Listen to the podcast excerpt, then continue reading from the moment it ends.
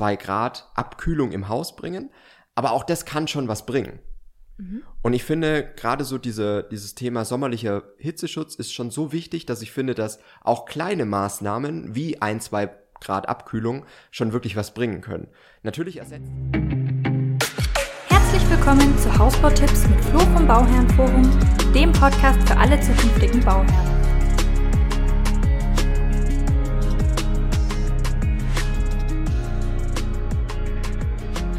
Und herzlich willkommen zu unseren Hausbautipps mit Flo vom Bauherrenforum.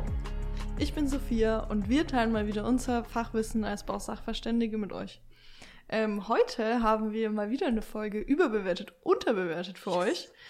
Ähm, der Flo ist schon ganz heiß. Ich bin richtig excited. ja, er Ja. ist richtig excited. Haben wir lange nicht gemacht. Haben wir lang nicht gemacht. Ähm, und zwar. um Und wenn die, wenn die nur halb so, so äh, halb so viel Spaß machen beim Zuschauen, wie wir Spaß haben beim Aufnehmen, da? Dann machen wir alles richtig. top. Um was geht's denn heute? Wenn es euch keinen Spaß macht, ist mir auch egal. Ich mag es trotzdem. Ähm, äh, weiß ich nicht. Weißt du noch nicht? Nee. Es geht um Dämmung. Ui.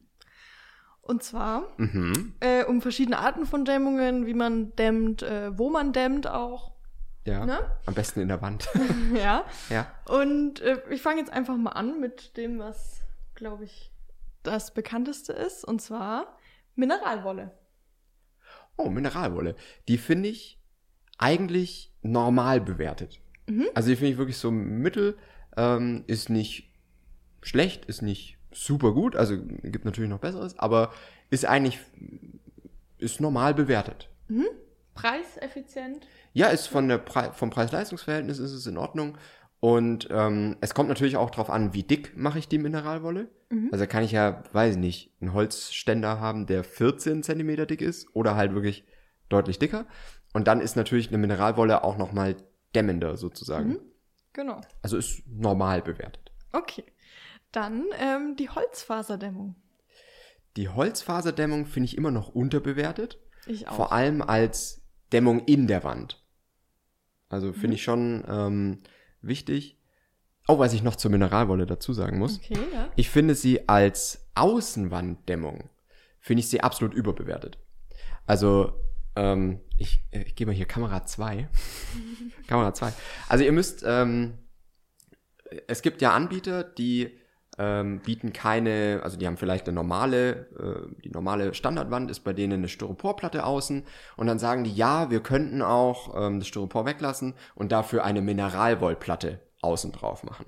Als Außendämmung also auf der Außenwand außen liegend, eignet sich die Mineralwolle aber eigentlich ein bisschen weniger, weil die ist nicht kapillaraktiv. Das heißt, wenn da Feuchtigkeit reinkommt, wird die Dämmung einfach nass und verliert ihre Dämmwirkung. Also die Wolle wird nass und verliert ihre Dämmwirkung.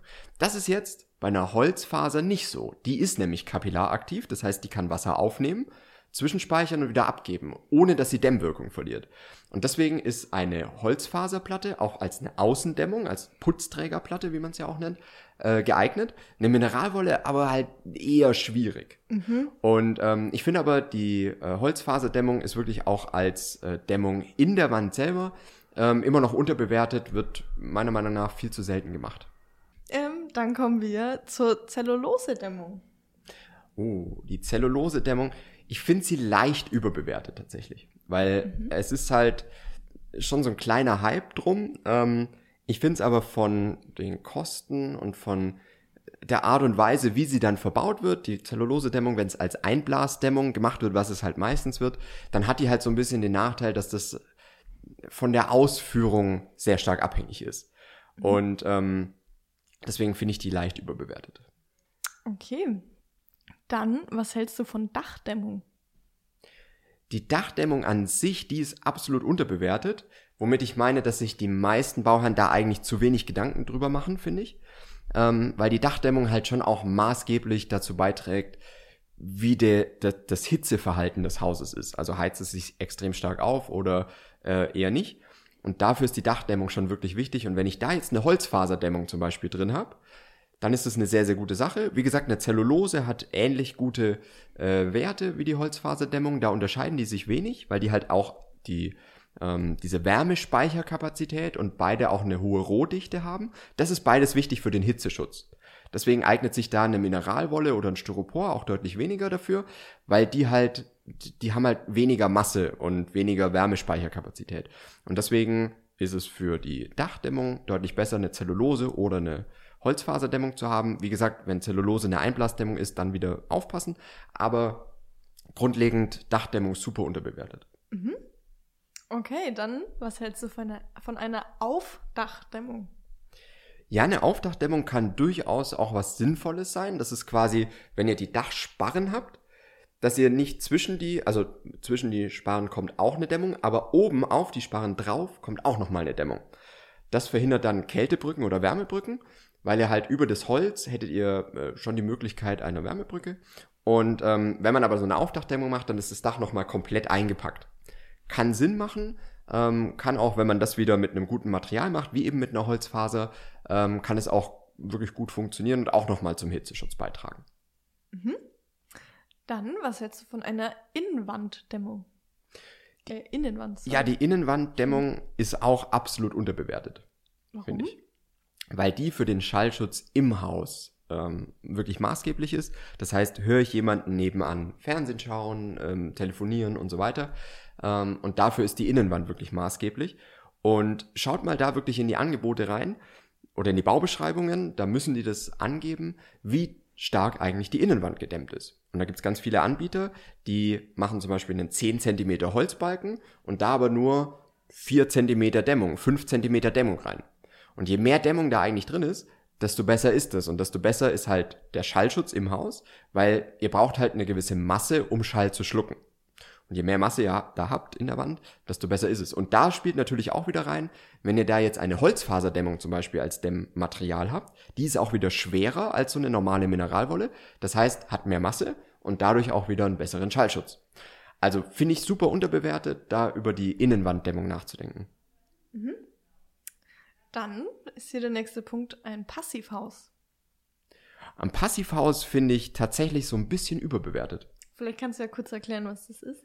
Ja, ein Passivhaus ist nochmal eine Stufe weiter als jetzt KfW 40 Plus. Also da gelten nochmal ganz spezielle Regeln, was da gemacht werden muss. Die Fenster müssen überdämmt werden und oder ein bisschen anders gedämmt werden, als das üblich wäre. Ähm, da ist auf jeden Fall dann eine, eine Lüftungsanlage drin ähm, und so weiter. Also gibt so ein paar Kriterien. Ich finde es aber überbewertet, weil es einfach nochmal einen Schritt weiter geht, wo man sich aber überlegen muss, ob das noch sinnvoll ist, weil ja auch ein KfW 55 oder ein 40 äh, gedämmtes Haus von den Energiewerten und vom Energieverbrauch her ja schon wirklich gut ist. Und wenn ihr da mit einer Wärmepumpe zum Beispiel heizt und die ihren Strom über ökologische ähm, äh, Stromerzeugung äh, gewinnt oder ihr da auch schon eine PV-Anlage drauf habt, dann kommt ihr auch schon relativ nah an dieses ähm, an, an dieses Thema, dass halt der der Verbrauch des Hauses wirklich äh, schon sehr gut ist. Und deswegen weiß ich nicht, ob diese wirklichen zusätzlichen Maßnahmen, die im Bau einfach nochmal deutlich teurer sind für so ein Passivhaus, Mhm. was auch wieder nur ganz wenige Anbieter können, ob das wirklich sinnvoll ist. Ja. Also ich sehe es nicht. Ja. Mhm. Okay, dann kommen wir noch zum letzten Punkt und zwar die Kühlfunktion der Wärmepumpe. Oh. Also die Kühlfunktion der Wärmepumpe ist tatsächlich was, wo ich in den letzten Monaten meine Meinung zu geändert habe. Tatsächlich. Ich finde sie nämlich mittlerweile unterbewertet. Tatsächlich. Die kostet so circa 2000 Euro Aufpreis. Und kann man auch, also kriegt man ja auch oft gesagt, oh, nur wenn ich eine Lüftungsanlage oder eine Lüftungsheizung habe, dann kann ich so eine Kühlfunktion nutzen. Das stimmt aber nicht, sondern ihr könnt, eine Wärmepumpe kann immer rückwärts betrieben werden praktisch. Also da wird ja nur das Funktionsprinzip umgekehrt. Und dann könnt ihr auch das Wasser kühlen von der Fußbodenheizung. Mhm. Ich finde es aber mittlerweile eigentlich unterbewertet, weil diese 2000 Euro Aufpreis eigentlich okay dafür sind. Ähm, man muss halt wissen, es ist keine Klimaanlage, es wird euch so ein bis zwei Grad Abkühlung im Haus bringen, aber auch das kann schon was bringen. Und ich finde, gerade so diese, dieses Thema sommerlicher Hitzeschutz ist schon so wichtig, dass ich finde, dass auch kleine Maßnahmen wie ein, zwei Grad Abkühlung schon wirklich was bringen können.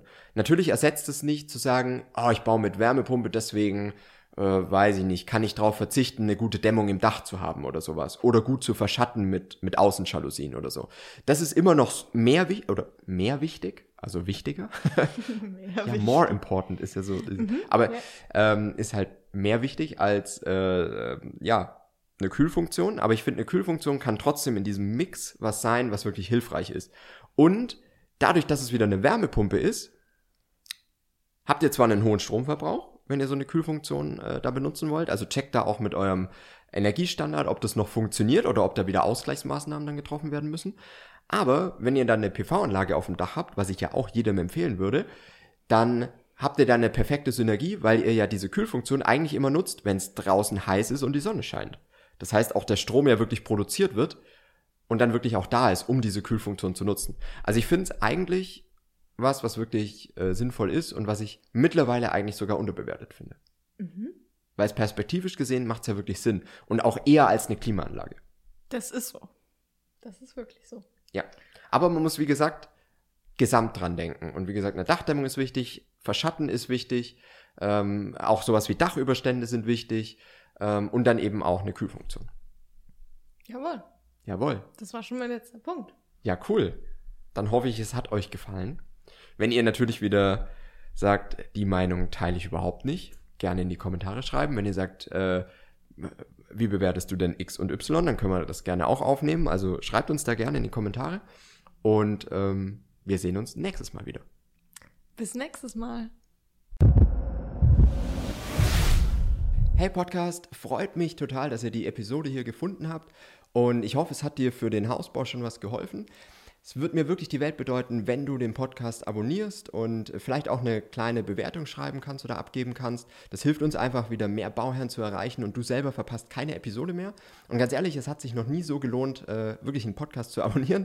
Wir haben so viele Sachen, die hier jetzt noch kommen. Wir haben super Interviews noch in der Pipeline mit Experten, mit anderen Bauherren und so weiter. Und wir haben auch selber noch mal ganz, ganz viele Episoden mit Tipps, die wir noch nie gebracht haben. Deswegen freue ich mich, wenn du dabei bist und okay, bis nächstes Mal.